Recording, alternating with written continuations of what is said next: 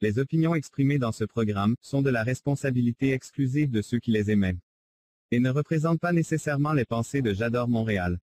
Las opiniones expresadas en este programa son responsabilidad exclusiva de quienes las expresan y no representan necesariamente los pensamientos de Yador Montreal. The opinions expressed in this program are the exclusive responsibility of those who emit them and do not necessarily represent the thoughts of J'adore Montreal.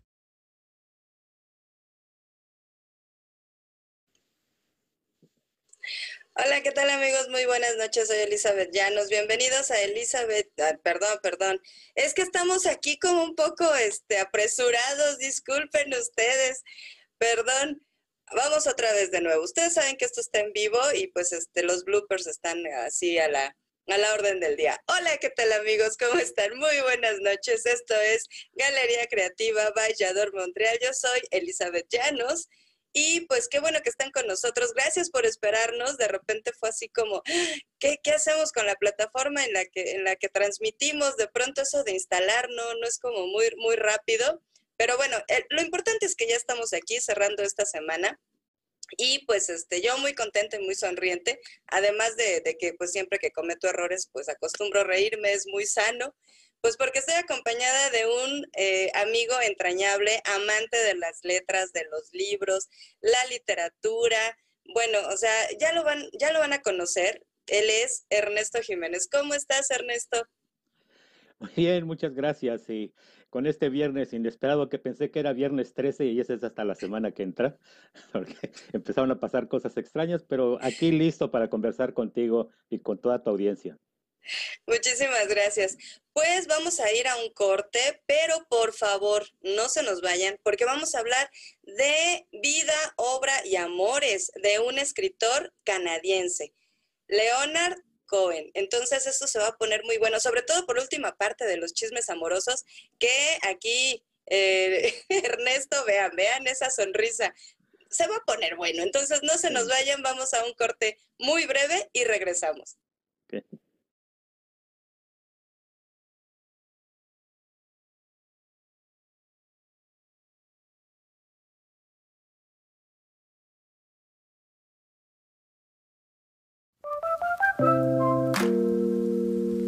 Si no tienes un sitio web, nadie conocerá tus productos. Membresía por 250 dólares al año. Tu sitio en el web, iOS y Android.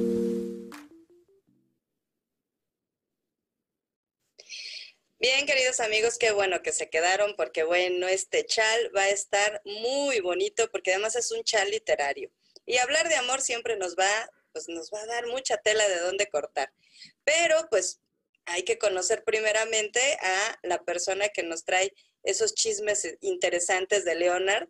Y pues, Ernesto, no es la primera vez que estás en este programa, pero sí en esta plataforma de Yador Montreal, en esta página.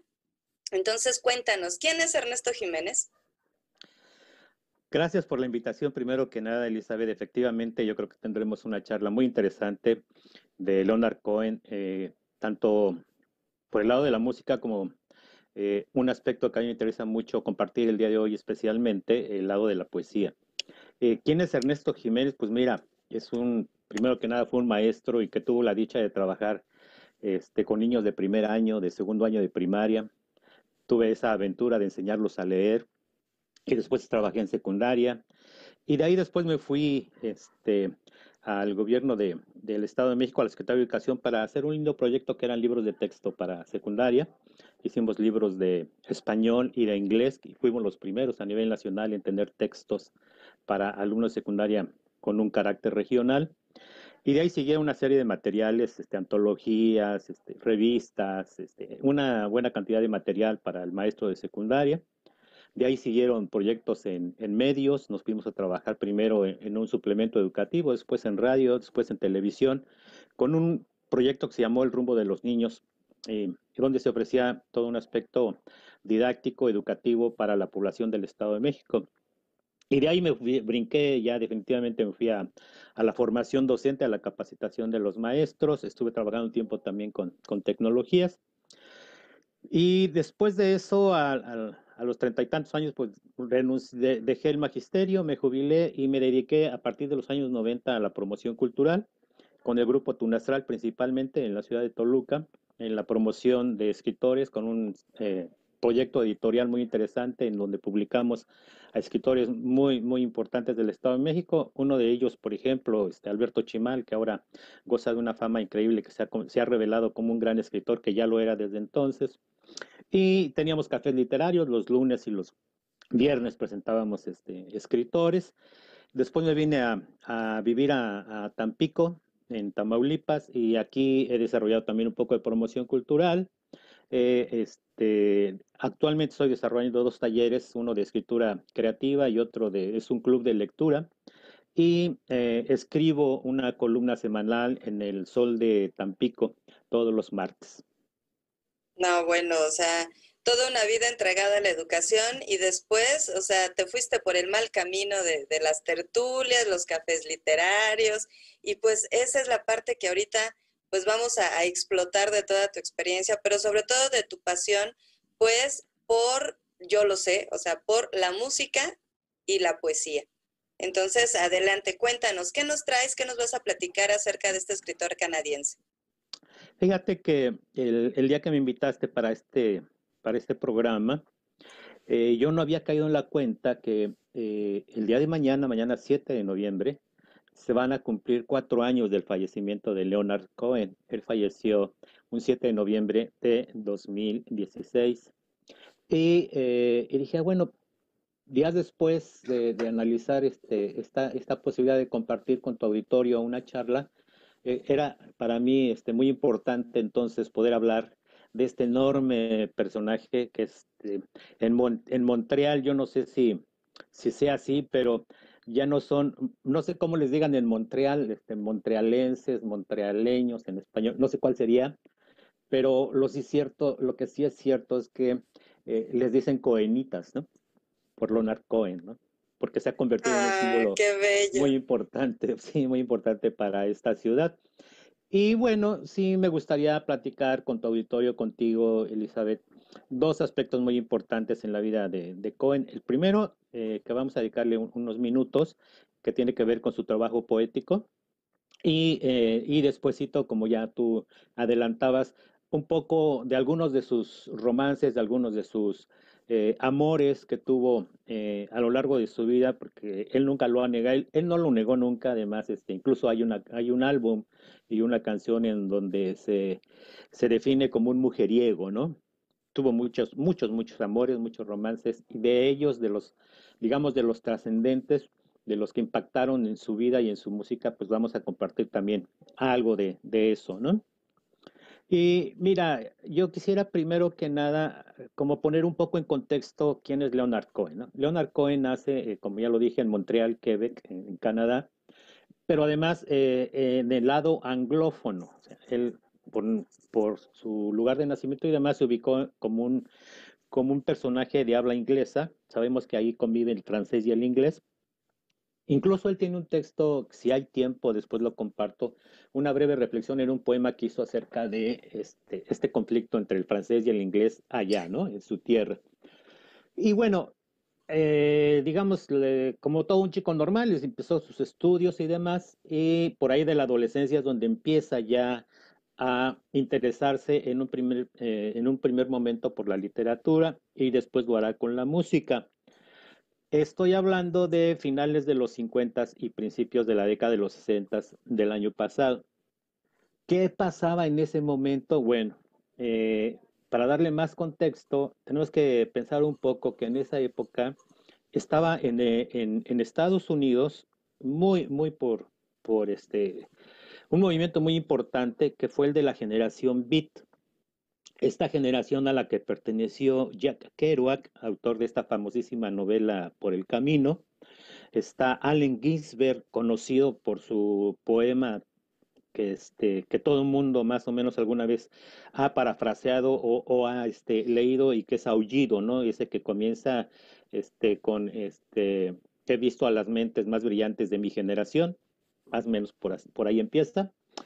Y estaban otros este, escritores, estaba Burroughs, que después va a fundar este, la, la librería City Lights, donde van a publicarse los escritores de la generación Beat, estaba Philip Lamantia, estaba Gregory Corso, algunas mujeres que estuvieron mucho tiempo a la sombra y que poco a poco han eh, salido a la luz, incluso acaba de fallecer una de las grandes exponentes de este movimiento, que es Diane Di Prima. Eso es por el lado de la generación Beat. Y si si, recuerdas un poco esta generación, se hicieron muy famosos porque en la novela de Jack Kerouac por el camino precisamente es un viaje de la costa este a la costa oeste. Y gran parte de ese trayecto es en la famosa Ruta 66, que mucha gente ve en bares, en antros, este, ¿no? Y ven ahí el, este, el logo de la Ruta 66 y mucha gente no tiene idea de por qué aparece en tantos lugares, ¿no? Pero es un homenaje justo a ese recorrido, este, es una novela de camino, ¿no? De, aventuras que se van sucediendo mientras van haciendo este viaje.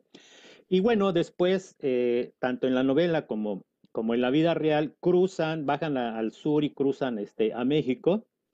Y este grupo se va a establecer algún tiempo en la colonia Roma, en la Ciudad de México. Aquí estuvo Burroughs, este vino ya Kerouac, ¿no? Este, Kerouac aquí escribe una novela muy interesante. Burroughs tiene un evento que tiene que ver con este eh, que mata a su pareja, ¿no? Este, en una situación lamentable que en otro en otro momento, si quieres, este, en otro espacio hablamos de la generación Beat porque también es fascinante todo lo que ocurrió con ellos. Ya es un, ya es un compromiso entonces. Ok. Y este, eso es por el lado de ellos que después van a dar eh, estas ideas, estos trabajos literarios, esto, este movimiento, va a generar el famoso movimiento hippie, ¿no? Esta idea de, por eso es la generación Beat, por la idea de la beatificación, de pensar un poco en lo sagrado, de este, reunirse, estudiar estas religiones, sobre todo la, del grupo Zen, que también va este, a permear la vida de Leonard Cohen este, de manera muy importante. Y eh, este grupo eh, va a influir mucho en esa generación, en la generación de los 60 con el movimiento hippie. ¿Qué más ocurría? Bueno, por supuesto están los Beatles, eh, que también es otro temazo. Y bueno, sabemos que los Beatles crean eh, el famoso disco del sargento, del, sargento, ¿cómo se llama? Pimienta. Sargent Lonely Heart Club Band, está, el sargento Pimienta, que es un discazo y que muchos dicen que a partir de ahí dejó de ser rock and roll y se convirtió esa música en rock, ¿no? Ellos también van a tener una reclusión, siguiendo un poco esta idea de la beatificación. Se van a la India, como sabemos, están con el Maharashi. Y George Harrison es uno de los que más se va a meter con ese tema, que lo va a incorporar en la música y que también va a, este, a crear incluso la famosísima canción de George Harrison que se llama My Sweet Lord, ¿no? Que viene de toda esa, de toda esa tendencia. ¿Quién más está? El maestro de maestros, Bob Dylan, ¿no? Bob Dylan, que mucha gente ha dicho que no, se crea como, como una especie de, de comparación entre Bob Dylan y Leonard Cohen. Hace un tiempo que cuando hablábamos de, de, Murakami y hablábamos de la entrega de los premios Nobel, eh, también esta es una buena discusión para mí porque yo no los comparo, pero yo dije que si Bob Dylan fue acreedor al, al, Nobel, también lo merecía Leonard Cohen y por las mismas razones, ¿no? O sea, eh, es que Leonard Cohen pertenece a esta, eh, a esta serie de espíritus que en algún lado les llaman polímatas, porque no son, eh, no desarrollan una sola este, actividad artística, ¿no? Leonard Cohen escribió novela, escribió música, escribió poesía, era compositor, arreglista, cantante, y también pintor. Algo como el famoso Boris Vian de principios de siglo, que también compuso jazz, escribió cuentos, escribió novelas, este, en fin.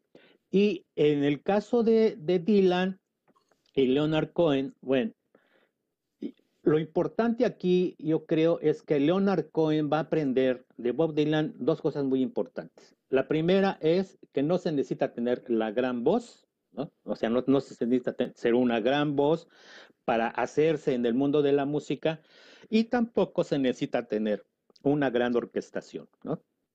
Porque si tú recuerdas, Bob Dylan era su guitarra y la armónica, y en el caso de Leonard Cohen va a ser primero una guitarra, ya te contaré la anécdota, una guitarra este, española, ¿no? Ya era, que era muy, en, los, la primera guitarra era medio corrientilla, ya después tuvo la famosa guitarra Conde, ¿no? que es una de las marcas más prestigiadas eh, de la guitarra. ¿Quién más está? Joan Baez, eh, y Joan Baez, Bob Dylan, este, Carol King, todos ellos tenían un movimiento musical en Estados Unidos muy interesante que era el del movimiento folk, o como folklore en, en, español, lo conocemos, la música folk o folk. Este, y ahí es donde se hicieron ellos. El propio Dylan eh, armó una eh, primera gira por Estados Unidos en donde se hizo acompañar precisamente de Joan Baez y de Allen Ginsberg. Allen Ginsberg leía poesía y Joan Baez y, y, Dylan este, desarrollaban el concierto junto con otros artistas y demás que se fueron agregando. Al principio fue medio un fracaso esa gira y después se volvió en un icono que este, todavía hasta hace dos años, tengo entendido, Bob Dylan sigue haciendo esa gira y ahora lo hace a nivel internacional, llenando auditorios y, teniendo un éxito brutal por todas partes del mundo.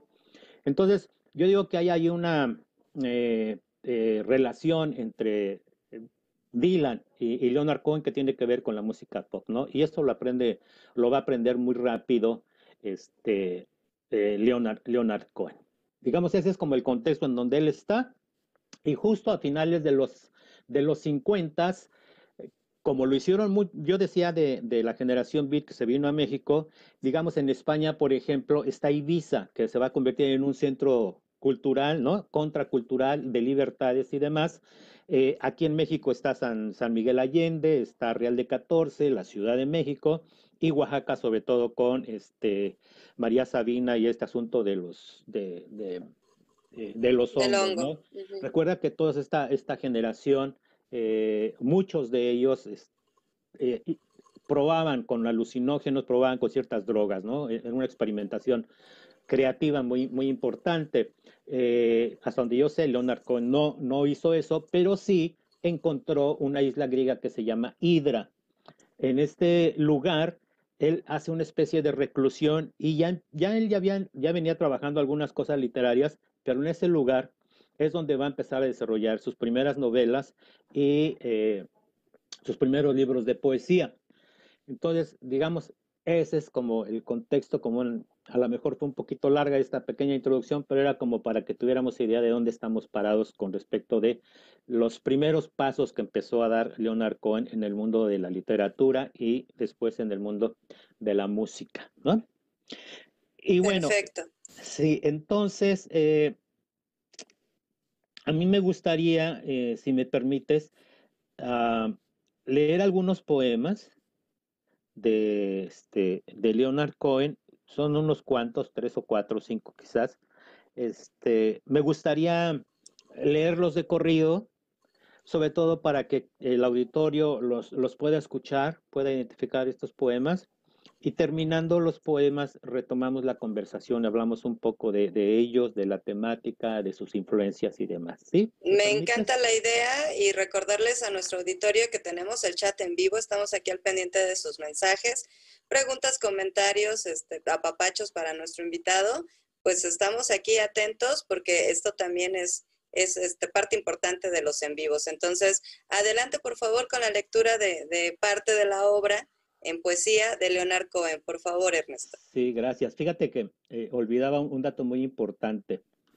Eh, cuando Cohen era eh, adolescente, cuando estaba entre lo que para nosotros es la preparatoria y el ingreso a la universidad, él encontró un poema y en el, poema se titula Por el arco de Elvira y el, el número 12 se titula Gacela del mercado matutino. El poema dice así, por el arco de Elvira quiero verte pasar para saber tu nombre y ponerme a llorar. ¿Qué luna gris de las nueve te desangró la mejilla? ¿Quién recoge tu semilla de llamarada en la nieve? ¿Qué alfiler de cactus breve asesina tu cristal? Por el arco de Elvira voy a verte pasar para beber tus ojos y ponerme a llorar. ¿Qué voz para mi castigo levantas por el mercado? ¿Qué clavel enajenado en los montones de trigo? Que lejos estoy contigo, que cerca cuando te vas. Por el arco de Elvira voy a verte pasar para sufrir tus muslos y ponerme a llorar. Este es un poema de nuestro grandísimo poeta español Federico García Lorca. Wow. Y este es el poema con el que se encontró en algún momento Leonard Cohen y él expresó que quería esa voz, que esa era la voz que andaba buscando y que, se, quisiera él que ese fuera, digamos, como encontrar en esa voz su manera de poderse expresar, ¿no? Entonces, a partir de ahí, él inicia este trabajo literario de su poesía y y qué maravilloso que haya sido de, o sea, en letras españolas, o sea, wow. En letras españolas, fíjate que sí, si al final nos da tiempo, yo tengo, este, capturé algunos materiales, tengo aquí unos apuntes, estuve rescatando algunas cosas, y entre otras tengo eh, el discurso que dio Leonard Cohen este, cuando le entregaron el premio Príncipe de Asturias en 2011, y que hace referencia precisamente a sus lazos con España. Bueno, pero la historia con Lorca no termina ahí. Ya te contaré otro chisme más importante después, pero otro de los poemas que conoce eh, Leonard Cohen de, de, Lorca es el pequeño Vals Vienes. Ese sí no lo voy a leer, nada más lo, lo pongo aquí como una anécdota. Lo que sí hace Leonard Cohen después, tiempo después, va a ser la traducción de ese poema, lo va a convertir en canción y le da el título de Take This Waltz, o sea, toma este vals, ¿no? Que es una traducción de ese poema de, de Lorca. Y eh, también después hará la traducción de un poema de Cavafis, de este poeta griego tremendísimo también, y también lo va a hacer, lo va a hacer canción, ¿no? Dentro de los trabajos que hizo él como eh, en poesía que tradujo y que además la traducción era muy buena. Ahorita vamos a ver por qué no podría ser de otro modo que, hiciera la traducción al inglés de, esto, de esta poesía porque al escuchar su poesía vamos a ver cómo él ya traía, digamos, toda una serie de elementos, ¿no? Una carga muy fuerte que le permitió hacer, tener éxito en esta aventura, ¿no? De la traducción. Bueno, adelante. Ahora sí vamos a leer los poemas de Leonard Cohen. Voy a empezar con el primero que se llama Hidra. Este poema fue escrito en 1963, justo en, en la isla de, de, Hidra, en donde eh, Cohen ya había, ya te decía yo que ahí él ya había empezado a publicar, empezó a publicar dos novelas. La, primera es este The Favorite Game, el juego favorito, y Hermosos Perdedores. Esto en la década de los 60 y en esa época publicó este, Flores para Hitler. De ahí, de, ahí sale este poema Hidra, 1963. El áspero sendero se torcía alrededor, atándome a la noche. Un bote sondeaba el borde costero bajo una luz ceseante. Algo suave envolvió una red y sangró en torno a una lanza. La muerte Roma, el surtidor de cúmulos. Te hablé, pensé que estaba cerca. ¿O era acaso la noche tan oscura que algo murió solo? Un hombre con la espalda brillante golpea la comida contra la piedra. Después escribió otro libro muy interesante que se llama La energía de los esclavos. Ahí hace uno de sus temas principales tiene que ver con eh, poner ahí en el papel el asunto del rol que tenemos, el rol masculino, ¿no? De esta cuestión sexista, de este clasicismo este, que, que nos ha marcado a los hombres durante tanto tiempo y que ahora este, pues es uno de los temas centrales en este, en este momento, en estos años. Sí, ¿no? por supuesto. Y, sí, y de esta energía de los esclavos te voy a leer el poema número cuatro. Dice así. Este es el único poema que puedo leer. Soy el único que lo puede escribir. Otros tienden a pensar que el pasado los puede guiar. Mi propia música no está meramente desnuda. Está de piernas abiertas. Es como una puta. Y como una puta debe estar orgullosa de la casa. No me maté cuando las cosas fueron mal. No me metí en las drogas ni enseñé. Traté de dormir, pero cuando no pude dormir aprendí a escribir. Aprendí a escribir lo que podía ser leído en noches como esta por alguien como yo. No me Oye, qué, qué, qué, poderosas letras. Sí. ¡Wow! Y vamos en creciendo, ¿eh? Ahí va. Ahora Perfecto. Va el número seis. Me gustaría leer uno de los poemas que me condujeron a la poesía. No puedo recordar una sola línea, no sé dónde mirar. Lo mismo me pasó con el dinero, las mujeres y las tardes de charla.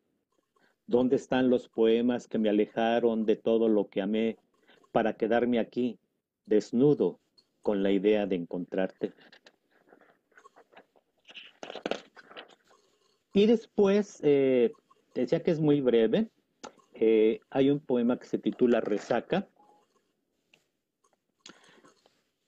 Eh, dice así, Resaca, salió una noche, cuando la marea estaba baja, había señales en el cielo, pero yo no sabía que estaría atrapado en las garras de la resaca. Abandonado en una playa donde el mar detesta ir, con un niño en mis brazos y un escalofrío en el alma y mi corazón en forma de un plato de limosnas. Luego escribió un libro interesantísimo, es decir, se los recomiendo que lo, pero les juro que es, vale la pena la recomendación. Se llama El libro del anhelo. Es una recopilación de poemas, de canciones, de dibujos, de textos, de apuntes. Ese es, un librazo, porque ahí puedes ver como eh, el universo de, Leonard Cohen. Justo te iba a decir, o sea, es como, como él mismo, pues, o sea, de todo lo que hacía. Así es, en ese libro se creo, si no me equivoco, se tardó como 12 años, 15 años por ahí en, armar todo el libro, ¿no? O sea, eso fue de paso a pasito, de ir haciendo una selección cuidadosa y, me gusta, bueno, a mí me encanta y, te vas divirtiendo porque de repente hay poemitas así cortititos de dos, tres líneas y de repente te encuentras con un dibujo, de, porque a él le gustaba, te repite, decía yo, trabajó la pintura también y luego, bueno, poemas como este que se titula Mejor que a mí me gusta mucho porque tiene un ritmazo, bueno, mejor. Mejor que la oscuridad es la oscuridad de mentira que te lleva engañado al besuqueo con la antigua prima de alguien. Mejor que los bancos son los falsos bancos donde cambias todo el dinero en bruto por moneda de curso legal. Mejor que el café es el café amargo que tomas en tu último baño o a veces esperando que desmantelen tus zapatos. Mejor que la poesía es mi poesía que se refiere a todo lo que es hermoso y digno, pero que no es nada de eso. Mejor que salvaje es secretamente salvaje como cuando estoy en la oscuridad de un aparcamiento con una nueva serpiente. Mejor que el arte es el arte repulsivo que demuestra mejor que los libros sagrados la diminuta medida de tu progreso. Mejor que la oscuridad es la oscuridad que es más negra, vasta, profunda y misteriosamente refrigerada, llena de cuevas y túneles cegadores en los que aparecen parientes muertos haciendo señas. Mejor, perdón, y otra parafernalia religiosa.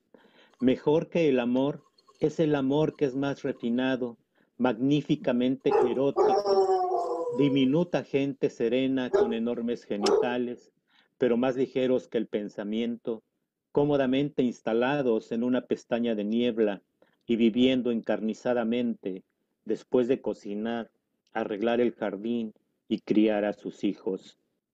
Mejor que mi madre es tu madre, que aún está viva, mientras que la mía no está viva.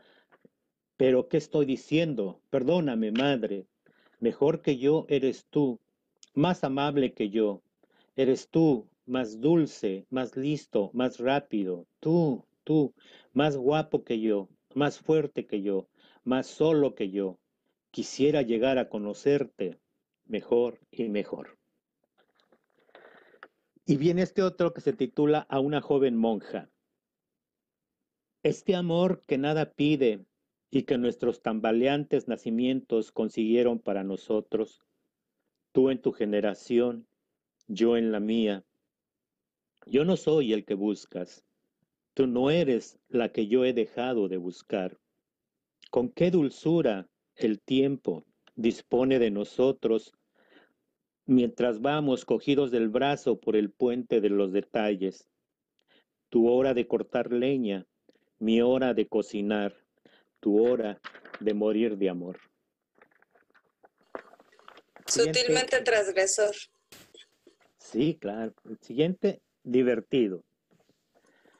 Es muy breve, pero me encanta. Divertido. Es tan divertido creer en Dios. Deberías probarlo alguna vez. Pruébalo ahora y averigua si Dios quiere o no que creas en Él. Ah, ¡Qué hermoso! ¡Qué hermoso! Sí, sí, sí, sí. Y cómo en pocas líneas puede, puede provocar, puede cuestionar, puede ser irónico y a su vez puede ser tan profundamente espiritual, o sea, eh, poesía al fin. Justo, eso sí, sí, sí. Otro poema muy pequeñito. Penas de la gente mayor. Los viejos son amables, los jóvenes son ardientes. El amor puede ser ciego, el deseo no. Ok, ¿Eh? y eh, voy a terminar con este que me encanta. Este, este poema se titula En ocasiones excepcionales. Y después de que murió Leonard Cohen, sucedieron dos cosas muy interesantes. Una, sacó- salió un disco póstumo y la otra es que salió este libro que se titula Poemas, Poems, La Flama, Poemas, Notas, este, música y dibujos. Es una colección de material de Leonard Cohen y la traducción en este caso es de Gustavo Solórzano Alfaro. El poema se titula En ocasiones especiales. En ocasiones excepcionales, la fuerza me ha permitido enviar ondas de emoción a través del mundo. Estos fueron acontecimientos impersonales sobre los cuales no tenía control. Subí al escenario, al aire libre, mientras el sol se ocultaba tras la torre de Toledo. Y la gente no me dejó irme hasta la mitad de la noche. Todos nosotros, los músicos, el público, nos disolvimos en gratitud.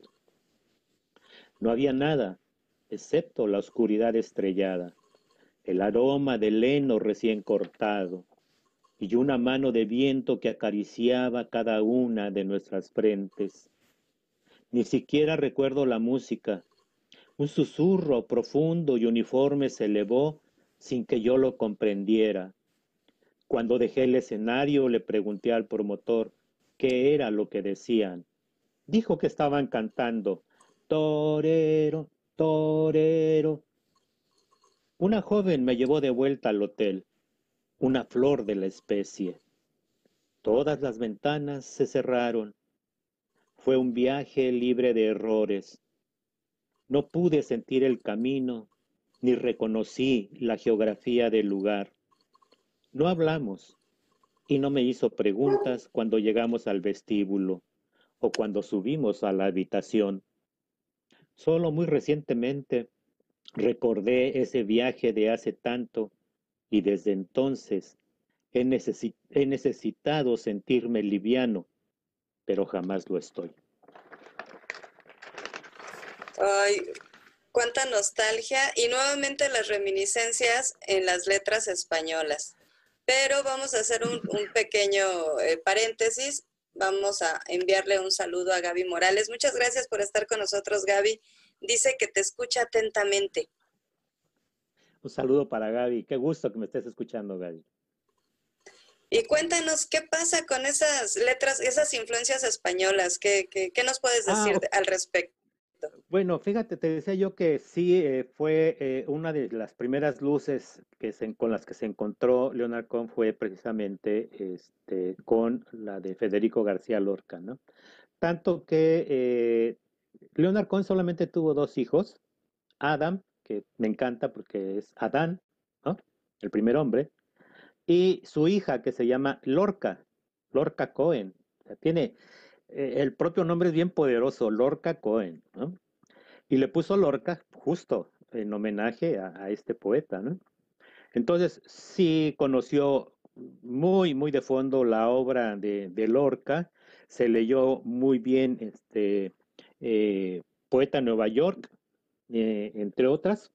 Y también siguió mucho a William Butler Yeats, este escritor británico, por supuesto a Walt Whitman.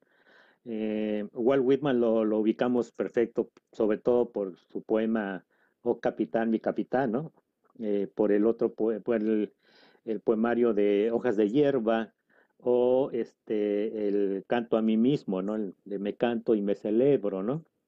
Eh, eh esas, digamos, son algunos, algunos rastros, algunas ideas de, de, Walt Whitman y el otro escritor importante eh, en esta influencia es Henry Miller. Mucho se ha dicho acerca de Leonard Cohen que, este, lo leí por ahí, que dice que eh, es el único, este, depresivo natural, gratuito y por ello muy peligroso. ¿no? Porque eh, tú escuchas esta poesía y eh, hay algunos elementos que uno empieza a identificar. Yo leí alguna, una muestra así muy pequeñita, pero si empiezas a leer algunos de sus libros de poesía, te vas a dar cuenta que está presente la religión, que, formó un componente muy importante, incluso en sus canciones, aunque estuviera, estuviera haciendo una canción de, erotismo o una canción de amor, de alguna manera colaba el tema de lo religioso. Este, eh, bueno, su canción aquí icónica, la más popular, la más conocida del mundo, Aleluya, pues es eso, ¿no? Eh, Hermosa, por cierto. Sí, sí, sí. Y tiene él palabras claves como romperse, broken, la palabra roto aparece muchísimo, tanto en sus canciones como eh, en sus textos. La desnudez, refiriéndose no solo a la desnudez física, sino a la desnudez este, interna, ¿no? A, ese desnudar, desnudarse del alma, ¿no? Entonces, eh, cierto también que dice mucha gente que Leonard Cohen se repite mucho, y sobre todo cuando se refieren a su parte musical, ¿no?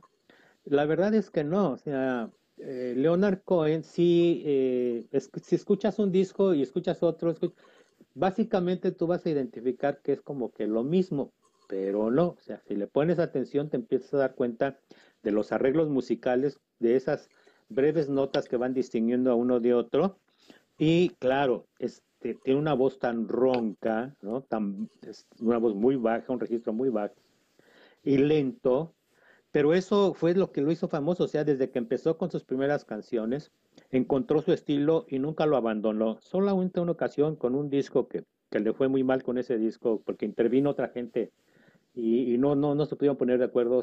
Ese, disco para mí fue un fracaso, pero fuera ahí todos los demás discos, escuchas uno y dices, es como ya el sello, tú escuchas un disco y dices, es Leonard Cohen, ¿no? O escuchas una canción, dices, es Leonard Cohen, ¿qué es? Esa voz, esos arreglos musicales muy sencillos, la guitarra que, destaca mucho, su guitarra acústica y, el coro de voces, ¿no? Las, las, dos o tres mujeres que siempre lo acompañan haciéndole los coros eh, en su música. Entonces, por eso es que este, está presente esta, esta cuestión, te digo, de, lo que se rompe, de las rupturas, que él tuvo muchas, tanto en su vida amorosa como este, con, la gente de aquella época que bueno, eso ya en otro momento, si quieres, lo comentamos. Eh, las rupturas en, en, en, cuanto a relaciones, el, te decía yo, el asunto de, de, lo místico, de lo religioso. Incluso él estuvo recluido algún tiempo en un monasterio zen. Este, se, se, se, fue a recluir ahí por algún tiempo porque decía que él necesitaba como renovarse, como, como un cambio. Eh, había hecho muchas giras, se sentía muy cansado y bueno, decide incorporarse en, ese lugar zen. Sus temas, y aquí estoy hablando tanto de, la poesía como de la música, también abordan el asunto político, pero muy breve, muy, poco. Si acaso hay una canción que se llama Democracy, o la otra que se titula Anthem Hymno, o en su disco The Future, que es, eh, ese disco surgió a raíz de los conflictos eh, de, raza, de homofobia que se dieron en Los Ángeles, en San Francisco, me parece que en los ochentas, creo que en los ochentas, y este, a partir de ahí eh, este, saca ese disco que después este, va a ser utilizado, dos o tres de sus, de sus canciones van a ser utilizadas por Oliver Stone en, este, en una de sus películas más importantes, el de Natural Born Killers o este, Asesinos por Naturaleza o por Naturalidad. Este, y bueno, básicamente esos son los, los temas de, de, Cohen.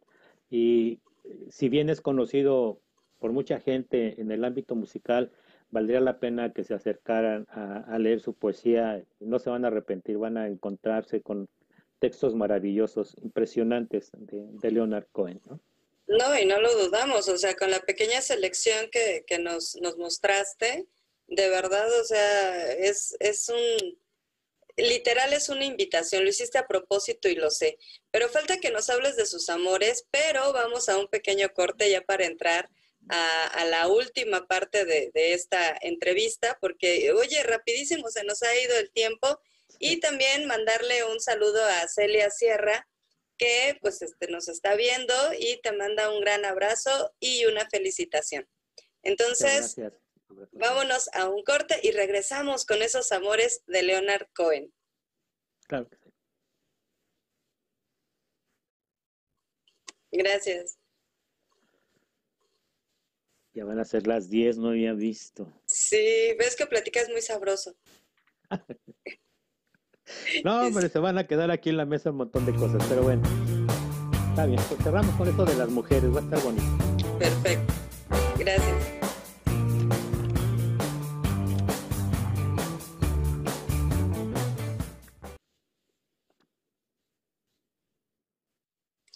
Qué bueno que siguen con nosotros y sabía que se iban a quedar porque el tema que viene, bueno, o sea, las mujeres de Cohen, los amores de Cohen, las pasiones y las rupturas, porque si fueron muchos amores, pues entendemos que pues también hubo muchas, muchas rupturas. Platícanos, Ernesto, ¿qué pasa con esta vida amorosa de Leonardo? Es muy interesante. Fíjate que voy a empezar por el final, de lo que tenía pensado platicar sí, sí tuvo muchos amores y muchos amoríos y muchos encuentros, este, pero hay algo que sus biógrafos, sus críticos siempre han comentado, que prácticamente en la mayoría, si no es que en la totalidad de esas relaciones terminó muy en paz. sus, rupturas, claro, algunas fueron más difíciles que otras, pero al final de cuentas, al paso del tiempo, fueron fueron relaciones que culminaron de una manera muy tranquila, muy, muy pacífica, ¿no? Y es que si uno lo ve, si tú lo ves en un, en este momento, si entras a alguna de las plataformas eh, de streaming que, que, producen su música, que puedes ver su música y lo ves en vivo y lo ves con su, siempre vestido de traje, bien formal, con su sombrero, ¿no? Eh, y era un hombre tan educado, tan, de, de, unos movimientos tan, tan tranquilos, tan apacibles, que pues yo digo, bueno, pues como no me imagino una mujer ahí que le quiera arrojar la vajilla o cosas así. Porque, no inspiraba eso. No, pues no inspiraba eso, ¿no? Entonces, eh, voy, una de las mujeres que son de las más importantes en su vida la voy a dejar para el final. Ella es eh, Marianne y vas a ver por qué lo estoy, la voy a dejar para el final. Pero ella fue como que la mujer, eh, la primera mujer que, que fue muy, muy importante en su vida, María Nailen. Y luego despuesito eh, se encontró con dos mujeres que curiosamente se llama Susan o Susana. Susan, este, la primera se llama Susan Elrod. Ella es eh, justo, justo la mamá de sus dos hijos, de Adam y de Lorca, Lorca Cohen. Eh, con ella mantuvo una relación de, bastante tiempo, pero eh, ella, ella en algún momento dijo que él nunca se iba a casar con, con Susan porque ella no era judía. Esa fue una de las conclusiones de ella. Lo cierto es que yo creo que Cohen sí no, no iba a ser un hombre para casarse. De hecho, nunca se casó. Un alma libre. Sí, sí, sí. Con, con, con Susana Elrod, pues sí vivieron mucho tiempo, vivieron en pareja, pero oficialmente nunca estuvieron casados. Y eh, bueno, una vez que nacieron los hijos, Leonard Cohen siempre ha estado o estuvo cerca, cerca de ellos. Este, y hasta el final, incluso su hijo Adam Cohen, que también es músico, este, le acompañó, ¿no? E incluso en la, en la producción de su último disco, que es el mejor disco y que ojalá me dé tiempo de comentar porque es, para mí es, es el mejor disco de Leonard Cohen. Bueno, y esta otra Susan, que, este, que eh, se llama Susan Verdal, y después este, se casó con un hombre que se apellida eh, Bailancourt. No sé si lo pronuncio yo adecuadamente, Susan Bailancourt o Susan Verdal. Esta mujer, eh, hay una reunión de ellos allá en Montreal. Este, la e, ella lo invita a, su casa este, y le ofrece un té, cuenta ahí la anécdota que, que bebieron un té que tenía trocitos de naranja y que después caminaron cerca de, de, la laguna, del río, por el parque, pero no tuvieron sexo. Y no tuvieron sexo porque eh, eh, el, marido de esta Susan, Susana este, era amigo de Leonard era un escultor. Entonces, no sé si esa fue la razón, pero no sucedió nada. Lo que sí sucedió es que Cohen escribiera esa canción, que fue una de las canciones que lo lanzaron al éxito musical y que este, curiosamente la, eh, la, la, interpretó Judy Collins. Judy Collins es una cantante también de música folk y este, fue la que lo interpretó y cuando eh, se encontró alguna vez con Leonard Cohen le dijo es que tú deberías de cantar tus canciones, ¿no? Y bueno, ahí después la historia cuenta que se encontró con un gran productor que dirigió a varios artistas, entre ellos a Bob Dylan, pero déjame interrumpirte porque como mujer tengo que hacer un comentario al respecto. O sea, claro que tenía que hacer una canción maravillosa que, que lo lanza al estrellato. Todo ese amor contenido, llamémosle amor, por, por darle un término, y, y, y, pero por supuesto, o sea, a final de cuentas entre adultos, pues, o sea, cuando existe una relación de, de, admiración, de amor, de enamoramiento, como le quieras llamar, pues eh, el sexo es, es un lugar casi común. Entonces, pues no tuvieron sexo y bueno, imagínate toda la inspiración y siendo el alma libre y además artista como era, pues claro que, tuvo que componer algo maravilloso. Y también aprovecho la interrupción para decirte que Edilia Jiménez te manda saludos, ¿te suena el nombre? Sí, claro que sí. Muchas gracias, hermana. Qué bueno que estás por ahí desvelándote un poquito con nosotros. Ay, sí. Y Cintia Hernández también dice que es excelente charla y que nos agradece a ambos. No, bueno, es que invitar a Ernesto, de verdad es charlar muy rico. Bueno, continúa, continúa con el chisme, por favor. Sí, pues estas son las dos Susan y te decía, a veces se confunde una con otra. Susan Elroth es la mamá de sus hijos. Por supuesto que Leonard Cohen también le compuso una canción, sobre todo hay una canción muy interesante que se llama este My Gypsy Wife, este, la esposa, mm, sí, la esposa del, del, gitano. Y es donde narra más o menos que él se, se asume como un mujeriego y dice, bueno, sí, y este, y presenta ahí una situación de un engaño y que quizás ese fue el motivo por que se separaron, ¿no? Porque te decía que, bueno, y este, después de eso hay otra eh, que fue como que la más espectacular, porque los medios de aquel tiempo, la televisión, este, eh, los periódicos, la radio, dieron, le dieron este, rienda suelta al, al amarillismo porque se cuenta que eh, Leonard Cohen, primero te dije yo, estuvo en, en Hydra, ahí trabajó, estuvo toda la década de los 60 en los 70 a raíz de sus primeros éxitos y que los discos empezaron a funcionar, se viene para Estados Unidos, sobre todo a Nueva York, y al final de sus años va a estar en, en Los Ángeles. Pero bueno, en Nueva York, ahí en Manhattan, está el famoso Hotel Chelsea. Y se cuenta que, bueno, a ese lugar pues, iban todas las grandes figuras, ¿no? Era uno de los, de los hoteles de, de, la época, ¿no? Que todo el mundo quería visitar ahí. Y el propio Leonard Cohen dice que él iba con la idea de ver si se encontraba con Brigitte Bardot, pero no se encontró a Brigitte Bardot, se encontró a Janis Joplin. ¡Wow! A nuestra, a nuestra querida bruja cósmica, claro. reina del blues. Y, este, y bueno, estuvieron juntos, pasaron la noche juntos en ese hotel. Y este, tiempo después, Leonard Cohen escribe la canción Chelsea Hotel, que eh, hay, hay, una que se llama Chelsea Hotel, Hotel Chelsea, y Hotel Chelsea número 2. en realidad se trata de la misma canción, nada más que la primera, la original, es de larga duración y en aquel tiempo no era como, como muy bueno en conciertos y todo esto, en discos, poner la canción que duraba tanto tiempo, entonces hizo una versión recortada que es, que es la que comercialmente se conoce, la de Chelsea Hotel número, número 2.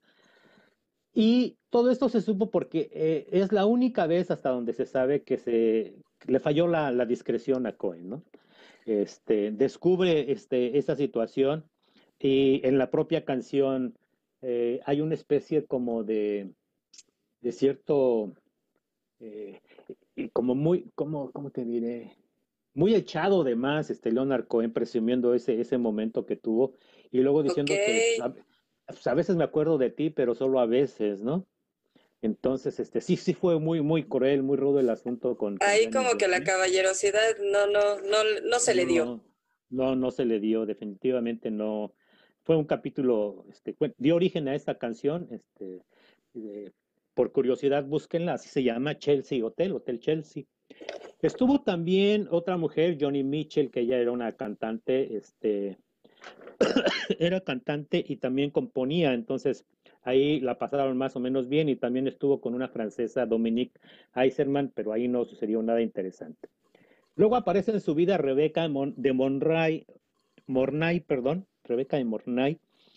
Ella sí, para que veas, este, estuvieron comprometidos y hubo un, estas ceremonias gringas de que se comprometen oficialmente para, para casarse, pero justo este, sale el disco de Future y comienzan las giras, regresa de las giras y en lugar de casarse va este, y se refugia en el monasterio budista Zen, ahí en Los Ángeles, ¿no? Entonces...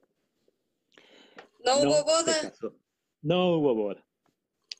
Bueno, luego siguió este, Kelly Lynch, y, nunca se me olvida el nombre porque yo digo que Kelly Lynch habría que lincharla, y no. ¿Por qué habría que lincharla? Bueno, ella era una especie de, era creo yo, este, que era su apoderada legal, y con ella estuvieron juntos este, trabajando alrededor de 15 años, pero dentro de esos 15 años hubo una noche de encuentro amoroso. Y eso pues es lo que le va a salir lo más caro que le salió en la vida porque eh, aprovechando ella sus giras y salidas y que ella tenía poder legal, lo desfalcó y lo dejó en la ruina. El propio Leonard Cohen cuenta que ella llegó a la, a la máquina del cajero a querer sacar dinero y pues dijeron, es que no tienes dinero. Y se quedó. Por eso amor y negocios no hay que mezclarlos, ya lo dice la de Agio.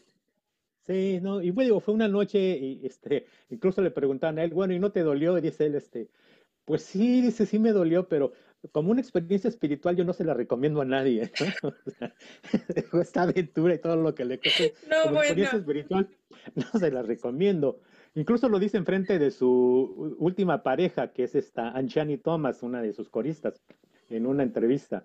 Pero bueno, este, Sí, e, eso a la par trajo consecuencias muy favorables para Leonard Cohen porque de nuevo este, inicia otra vez sus giras, empieza a salir. Él tuvo mucho, mucho éxito en, en, el Reino Unido, en Inglaterra, este, en Londres sobre todo, que hay un concierto memorable que les recomiendo que, que, lo vean ese concierto, no se lo pueden perder, está ahí gratuito en las plataformas, que es el en vivo en Londres, este, de, dos, de 2009 si no me equivoco. Bueno, concierto en vivo en Londres, así lo van a encontrar. Y, es, además, él está ahí en vivo, está en digital, en alta definición. Es un conciertazo, no, no se lo pierdan. Pero bueno, el chiste es que él sale nuevamente de giras para empezar a recuperarse y en tres años logra recuperar su fortuna. Eh, date cuenta de todo lo que tuvo que trabajar, porque además él se caracterizaba por conciertos de tres horas con un intermedio. O sea, sus conciertos eran hora y media, intermedio, hora y media. ¿No? Ok. Mínimo eran larguísimos, ¿no? Y bueno, con eso, con eso salió adelante y este, y se pudo este, pues, librar de este asunto fatalísimo con Kelly, Kelly Lynch. Y eh, su última pareja fue Anjani Thomas, que decía yo, es muy joven, muchísimo más joven que él, que era una de sus coristas, este, y que también componía música. Entonces, de hecho, trabajaron juntos en algunos arreglos musicales, en algunas canciones, y sacaron algunos discos. Y igual, igual, se separaron, se separaron en un momento dado, muy al final de cuando se acercaba este, el final de, de la vida de Cohen, este, se separaron, pero igual se separaron en buenos términos. Ella sigue todavía produciendo cosas, todavía anda como en el medio, ¿no? Bueno, vamos con la última. Eh, ya hiciste la pausa, yo te voy a decir, a ver, wow, wow, wow, wow, nos prometiste que la, la mujer más importante iba al final y como que la corista no, no era como así muy, muy relevante. No. O sea, tenemos la expectativa. Cuéntanos, Ernesto. Sí, fíjate, bueno, es mi consideración y sobre todo sus biógrafos lo han dicho. Es una relación que duró nueve años. Eh, Leonard Cohen, cuando viaja, él va a Hydra, le encanta el lugar y decide comprarse una casa ahí. Entonces compró una casa que la convirtió como en un estudio, ¿no? Ahí se refugiaba que escribir, este, poesía, novela, música, y eh, cuentan, hay una versión que dice que cuando se fue a un bar ahí en Hydra, encontró una mujer que estaba con su hijo y que estaba llorando, ¿no? Y que de ahí empezó una relación y todo esto, y hay otros que dicen, bueno, pues no, es que en Hydra se reunían pues mucha gente, este, y él encontró, y e iba a ser inevitable que se encontrara en algún momento en esa islita con eh, con, este, con Marianne Ailen y eh, eh, ella tenía una pareja, él, la pareja la abandona, se queda así, sola, con su hijo ahí, y es el momento en que empieza a tener una vida en pareja con, con Leonard Cohen. Porque es muy importante ella, mira, en primer lugar, porque fueron años en los que él produjo muchísimo, sobre todo poesía y novela, y empezó con sus primeras composiciones se dice y, este, eh, Marian se convirtió como en la musa y de ahí todo el mundo lo empezó como a llamarle la musa y es la musa y es la musa y nunca se pudo quitar ese, esa etiqueta de, la musa, ¿no? Entonces, eh, dura nueve años ahí, él empieza a darse cuenta que la literatura, aunque era muy buena, no le estaba dando dinero, entonces va a Nueva York a buscar suerte y encuentra la suerte de, te decía yo, este, encontrarse con Judy Collins, le lleva la, canción de Susana, ella la interpreta, luego él va a, dar un concierto de, música folk, ahí lo encuentra este hombre, que se me olvidó el nombre de este, este cazatalentos, y este, que fue el cazatalentos también de Bob Dylan, y entonces ya se, arreglan y empiezan ya a trabajar juntos musicalmente, ¿no? Entonces, de ahí sale la canción que se llama So Long Marianne, es, una de las canciones más famosas de, Leonard Cohen. Solo hasta la vista, Marianne. Y bueno, después de esos nueve años se separan porque los viajes, las mujeres y la vida hacen que se separe de, Marianne, porque además Marianne no era, digamos, culta en el sentido de que no, no tenía eh, cosas así, no era escultora, no era pintora, no entonces, este, había esa, esa disparidad en ese sentido y pues finalmente truenan por la situación y se separan. Pero esa relación, eh, sus, biógrafos, y yo también opino lo mismo que los biógrafos, fue la que dejó una huella imperecedera en la vida de Leonard Cohen, la vida de Marianne. Hay una, hay una calle que yo no sé si es en Montreal, o en Estados Unidos, pero hay una calle que se llama Marianne. Pues alguien fue y arribita del, rótulo de lámina le puso So Long, ¿no? Para que quedara So Long Marianne. ¿Sí? Bueno. Con esa referencia a Cohen. Con esa referencia, Y cuando muere Cohen, alguien abajo pone y Cohen. Y entonces, en ese rótulo eh, hay, fotos, ¿eh? si la gente entra a buscar ese rótulo lo van a ver en fotografías, la gente ha tomado fotografías de ese lugar, entonces arriba dice So Long, Marianne and Cohen, ¿no? Cuando Cohen fallece justo mañana que se cumplen cuatro años de su muerte. Pero esto todavía no termina. En el 2016 le llega la noticia a Cohen de que Marianne Island está muy grave, que está enferma, tiene leucemia y este entonces, eh, Leonard Cohen le envía una carta, un correo. En el correo, lo, tengo aquí, lo imprimí para que no se me fuera, yo de memoria no me lo sé. Pero en el correo le escribe Leonard Cohen, le dice, querida Marianne, estoy justo detrás de ti, tan próximo que podría tomar tu mano. Este viejo cuerpo se ha rendido, al igual que el tuyo, y el desahucio puede ocurrir en cualquier momento. Nunca he olvidado tu amor y tu belleza, pero esto ya lo sabes, así que no es necesario que diga nada más. Te deseo un viaje tranquilo, mi vieja amiga. Nos vemos por el camino. Todo mi amor y agradecimiento. Leona. Dicen los que, sí, dicen los que estaban ahí que este, cuando le estaban leyendo a ella eh, esta carta, este, estiró la mano, ¿no? Estiró la mano porque pues dice que lo podía, que lo podía tocar, ¿no? Y entonces, este, ella, tiré la hojita, pero ella muere en julio de 2016. En ese momento, Leonard Cohen está trabajando el que fue su último disco en vida, que se llama You Want, you want It Darker. Lo quieres más oscuro, ¿no? Más o menos la traducción. Y eh, ella muere en julio, él termina el disco, el disco sale oficialmente en septiembre y de inmediato se coloca en los primeros lugares de ventas. Eh, y cuando eso sucede, mucha gente tenía la expectativa porque es un disco que también aparece en oscuro, en negro, que el mismo título del disco, la canción, que así se llama, que es la que da título al disco, o sea, todo era como una especie de simbología de, luto, ¿no? Y eh, además, todo el mundo dice, bueno, es que ya varias veces ha anunciado Cohen que ya está listo, que él ya está listo para partir, y cuando leen la carta que le envía a ella, donde le dice, yo también estoy desahuciado, estoy a punto de seguirte en el camino, pues todo eso finalmente se consuma como un hecho real. Ella muere en julio, sale el disco en septiembre y en noviembre, el 7 de noviembre de 2016, muere Leonard Cohen.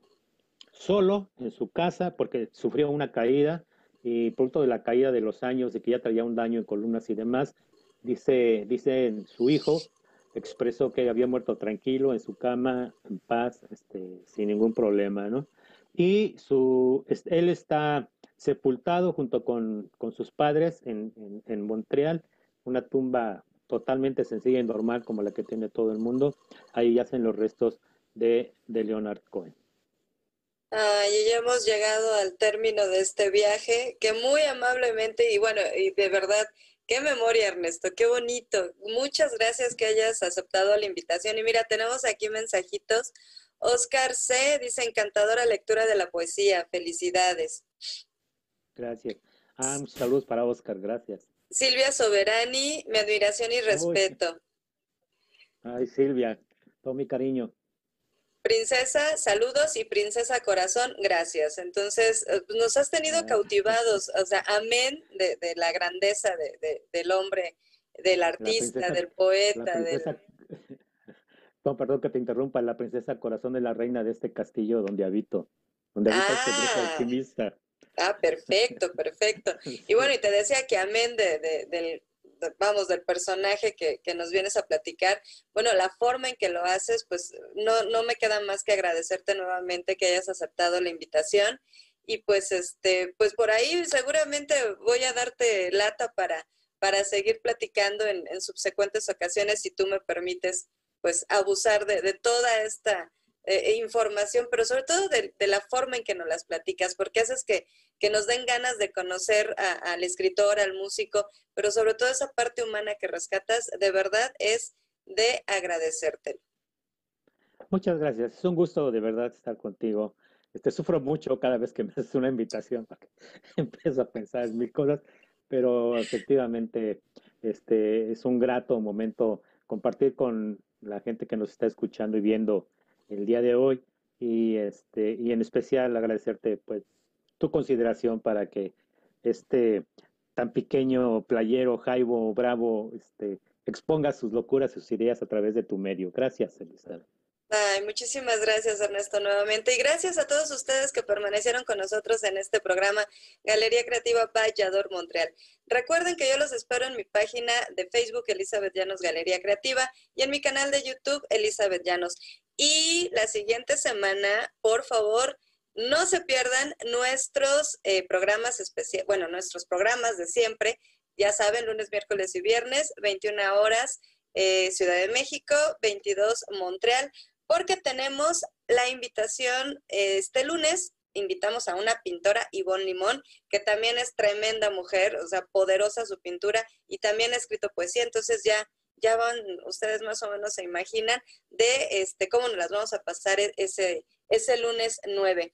Y para el miércoles 11 vamos a tener como invitado a Carlos Roa, que nos va a hablar de un proyecto que justamente aquí tiene en Yador, Montreal, una miniserie, Divorciados en Casa, está muy divertida y pues nos va a venir a platicar de, su trayectoria. La cara de Ernesto me encanta. De su trayectoria y de este nuevo proyecto que no se pueden perder todos los viernes a mediodía aquí en esta página en Yador Montreal. Y para ese viernes 13 que hoy Ernesto decía es que esta tecnología está en mi con tres viernes 13. No, no era viernes 13. Para ese viernes 13 tenemos a, eh, como invitado a este, el librero, eh, bueno, es un, es un librero de aquí de Ciudad de México, tiene una librería de barrio que se llama La siguiente página y nos va a contar qué, qué sucede, qué sucede con, con, la, con las librerías de barrio, qué es este concepto y bueno, cómo es la vida de un librero y el señor Miguel Palacio va a estar con nosotros este viernes 13. Así que tenemos una cita lunes, miércoles y viernes aquí en Yador, Montreal. Soy Elizabeth Llanos, no se pierdan Galería Creativa, que tengan excelente fin de semana y bonita noche. Gracias Ernesto, gracias a nuestro productor y un beso para todos. Gracias, bye. Buenas noches, hasta luego. Bye bye. Yador Montreal te invita a participar en nuestra temporada navideña que se transmitirá en streaming en nuestro sitio web, aplicaciones móviles y redes sociales. Si eres creador de teatro, música, miniseries, documentales, danza, o si tienes un proyecto, tú puedes participar y ganar. Comunícate con nosotros. Dale al mundo un mensaje de esperanza. No pierdas esta oportunidad.